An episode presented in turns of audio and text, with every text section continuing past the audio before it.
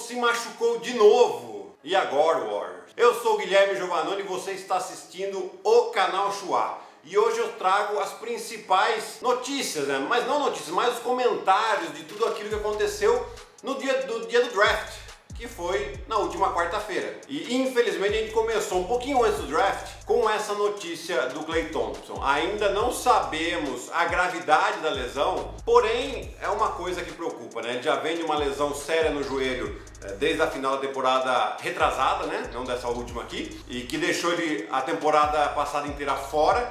E agora treinando ele tem uma lesão. É na outra perna porém é, o pessoal estava bastante preocupado. Rumores dizem que seria até uma suspeita de um tendão de Aquiles. Mas já que eu estou falando do Golden State Warriors, aproveitar e falar da escolha deles do draft, né? Que eles tiveram na escolha número 2. Tinham muitos rumores de que eventualmente eles trocassem essa escolha para que é, já trouxessem um jogador mais experiente, já mais pronto para a temporada e para as ambições do Golden State Warriors. Porém, eles escolheram James Wiseman, um pivô muito atlético, grande, bom protetor de aro e que, sinceramente, na minha opinião, vai encaixar como uma luva nessa equipe. Porque ele não é um jogador que precisa tanto da bola na mão, não é aquele jogador que você vai dar a bola no poste baixo e vai deixar ele jogar um contra um e produzir a partir dali. Não, ele tem muito mais aproveitamento. Correndo a quadra, defensivamente muito bem e aproveitando as situações de pick and roll, que o Stephen Curry, vamos falar o que é verdade, joga muito bem. Então eu acho que o Golden State foi muito bem nesse draft, já está montando uma equipe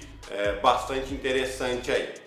É, vamos torcer só pelo Clay Thompson. Um recadinho antes de continuar para as próximas escolhas. Se você ainda não se inscreveu no canal, se inscreva aqui embaixo e principalmente ative as notificações. Assim, quando sair um vídeo novo do Chua, você vai ser lembrado pelo YouTube. Minnesota Timberwolves, para mim, o grande vencedor da noite. Né? Por quê? Porque eles tiveram a primeira escolha, escolheram o Anthony Edwards, que é um, um jogador é, que tem muito ponto na mão, é um jogador que talvez tenha maior chance de impacto grande na liga, né? Por estar um pouco mais pronto, ter habilidades muito boas para fazer cesta, né, para pontuar, e também atleticamente é muito forte. Ele consegue ajudar, vai conseguir ajudar a equipe dos dois lados da quadra, porque defensivamente, por ter braços longos, também tem uma boa atitude defensiva, né? O Minnesota precisa disso. Além disso, o Minnesota fez uma troca envolvendo aí o Oklahoma City Thunder e trouxe o Rick Rubio de volta. Por que, que, isso é legal, né? Porque você vai ter aí outros dois armadores, alarmadores, como o DeAngelo Russell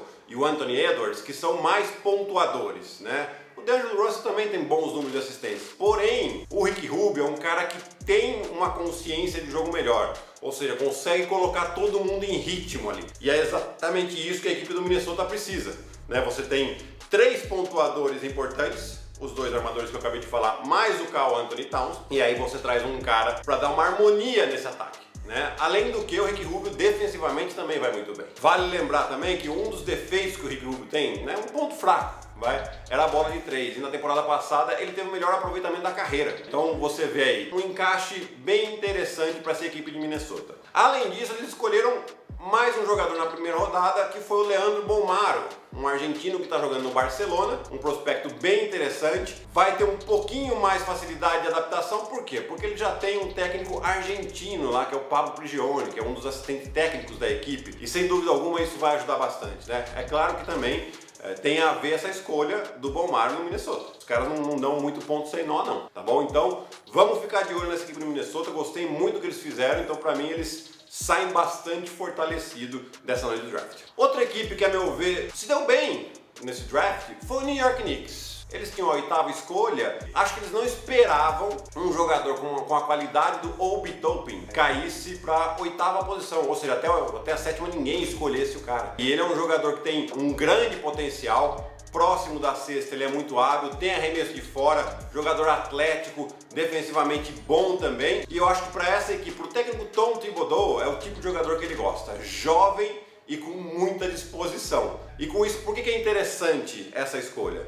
Porque o New York, assim, nessa posição ele pode se desfazer de dois jogadores que eles têm a opção de sair de contrato, que é o Bob Portis e o Taj Gibson. O Bob Portis não é tão veterano, mas também não vem jogando assim tudo aquela bola. E o Taj Gibson já é um pouco mais veterano, apesar de que ele já jogou com o Thibodeau e pode ser que o Thibodeau queira ficar com ele. Tá? Mas dá essa opção pro New York Knicks, onde eles podem, com esses dois jogadores, eles acabam liberando 25 milhões pro salary cap para atuar na free agency e aí sim trazer jogadores em outras posições mais carentes. Eles também têm uma opção no, com o Wayne Wellington de sair do contrato, que aí liberaria mais 8 milhões. Mas ele já é um, um armador, alarmador, e que a equipe precisa, talvez não se desfaçam, tá? Eu, sinceramente, me desfaria dos três e atuaria melhor no mercado já a partir desse ano. E outro time que se mexeu muito, não através do draft, mas através de trocas, foi o Philadelphia 76ers. Daryl Morey já chegou é, mexendo muito, como ele gosta de fazer, né? Ele é um, um, ótimo negociador. E aí já começou a trazer o que? Arremessadores para a equipe do Philadelphia.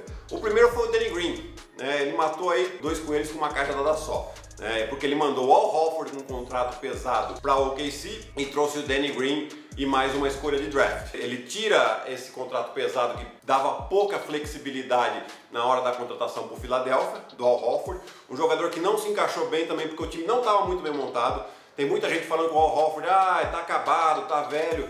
Gente, ele estava num time onde ele estava jogando fora de posição, sem muito encaixe e que tinham poucos espaços. Eu acho que ele ainda vai dar muito caldo no OKC. Mas voltando a falar aqui pro, pro Philadelphia, você traz o Danny Green, que é um ótimo, um ótimo, tem histórico de ótimo arremessador. Na última temporada não foi tão assim. Talvez ele tenha um encaixe melhor no Philadelphia. E além disso, eles também trocaram o Josh Richardson pelo Seth Curry do Dallas Mavericks. Né? O Seth Curry que fez uma grandíssima temporada com os Mavs, ótimo aproveitamento de três pontos, chutador nato mesmo, e é o que precisa o Philadelphia, né? Você vê que agora ele já começa a trazer alguns arremessadores, para quê? Para ter mais espaço para o Joel Embiid e para o Ben Simmons atacarem mais o garrafão.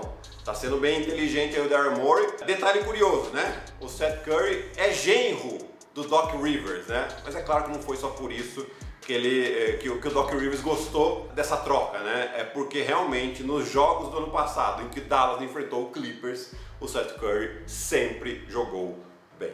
Então eu já começo a ver com melhores olhos essa equipe do Philadelphia para a próxima temporada. Bom, pessoal, eu tenho comentado bastante dessas trocas e dessas movimentações da NBA lá no nosso grupo Telegram. Então, se inscreva aqui embaixo, tá bem legal, tá cada vez mais gente aí, isso aí vai me estimulando cada vez mais a compartilhar as ideias lá com vocês, tá bom? Por hoje é só, até mais, tchau!